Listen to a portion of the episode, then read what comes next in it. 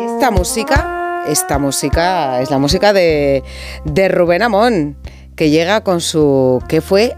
De Trapatoni. Rubén, buenas noches, que está en directo, eh, está en directo. 12 y 3 de la noche, que cómo no voy a estar en directo. ¿Qué tal, Rocío? ¿Qué tal, Edu? Hola.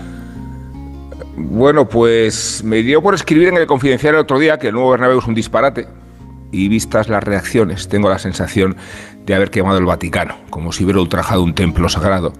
Ya le gusta fría a Francisco reunir una feligresía tan numerosa y entusiasta como la merencona, aunque igual le gustaría menos el dogmatismo del sector fanático. Meterse con el Bernabéu por su megalomanía y por el trastorno urbanístico significa, por lo visto, incurrir en profanación y blasfemia. Ni siquiera la ortodoxia condesciende con el despilfarro económico.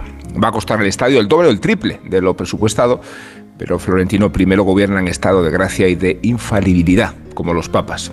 Desconcierta que militar en un equipo suponga renunciar al espíritu crítico y exija la identificación plena, plena con la gestión presidencial. Desconcierta que una reflexión sobre la estética y la desmesura de una obra arquitectónica se interprete como una agresión, más aún si viene a saberse que el responsable de comentarios del Atleti. Y del Atleti soy, pero mi fidelidad con los colores y mi alta una idiosincrasia no me convierte ni en partidario de Cerezo, ni en defensor del Metropolitano. No me gusta el estadio, ni fui partidario nunca de la evacuación del Calderón. El nuevo Bernabéu es un disparate. Y no porque eche de menos los estadios donde hace frío y huele a césped, por mucho que Vallecas sea mi campo favorito, sino porque distorsiona el barrio donde se yergue y propone un futurismo, futurismo, futurismo, futurismo trasnochado. ¿Qué diría Trapatoni? Bueno, diría y dijo que hay que construir con ladrillos para ser sólidos como el cemento armado.